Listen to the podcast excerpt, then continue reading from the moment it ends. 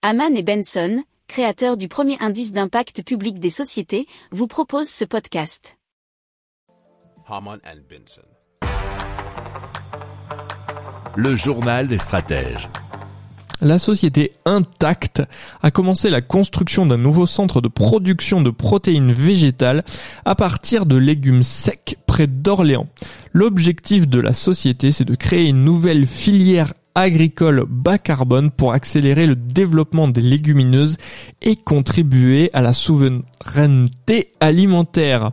La première unité de production devrait être opérationnelle au second semestre 2024 et sera capable de traiter et de transformer 30 000 tonnes de légumes secs par an.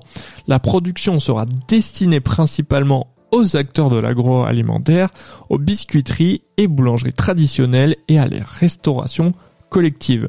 Le projet est soutenu par la collectivité régionale et est un partenariat entre Intact et les coopératives agricole accéléré Al qui a pris 20% du capital d'Intact.